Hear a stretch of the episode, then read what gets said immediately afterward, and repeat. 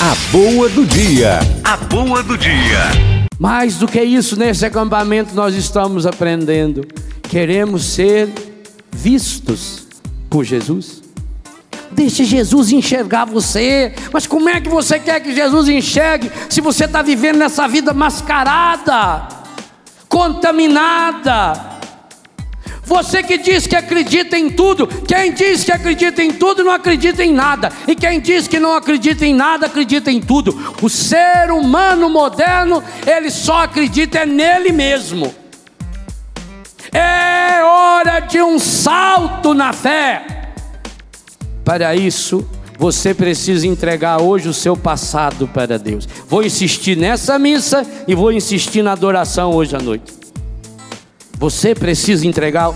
E o que é que significa? E também vou insistir nisso amanhã, oito e meia da manhã, quando falarmos do leproso curado. Por que você eu estou insistindo nisso?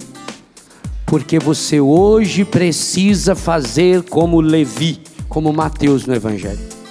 Você precisa dar um salto. Você precisa levantar-se. Lembrou do que o Filipe ensinou sobre levantar-se? Feito Maria de pé aos pés da cruz. Senhor, eu estou pronto. Eu estou de pé, Senhor.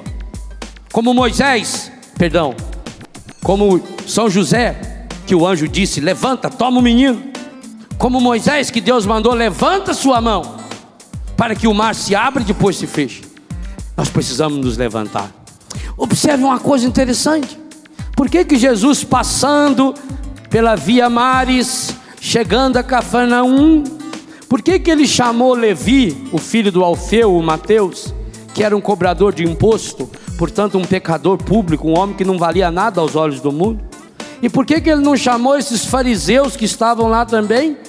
Está lá, diz: alguns doutores da lei, que eram fariseus, viram que Jesus estava comendo com os pecadores. Mas, meu, coisa interessante.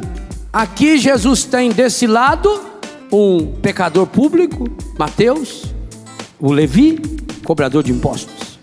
Desse lado ele tem doutores da lei. Quem você acha que a lógica humana escolheria? A boa do dia. A boa do dia.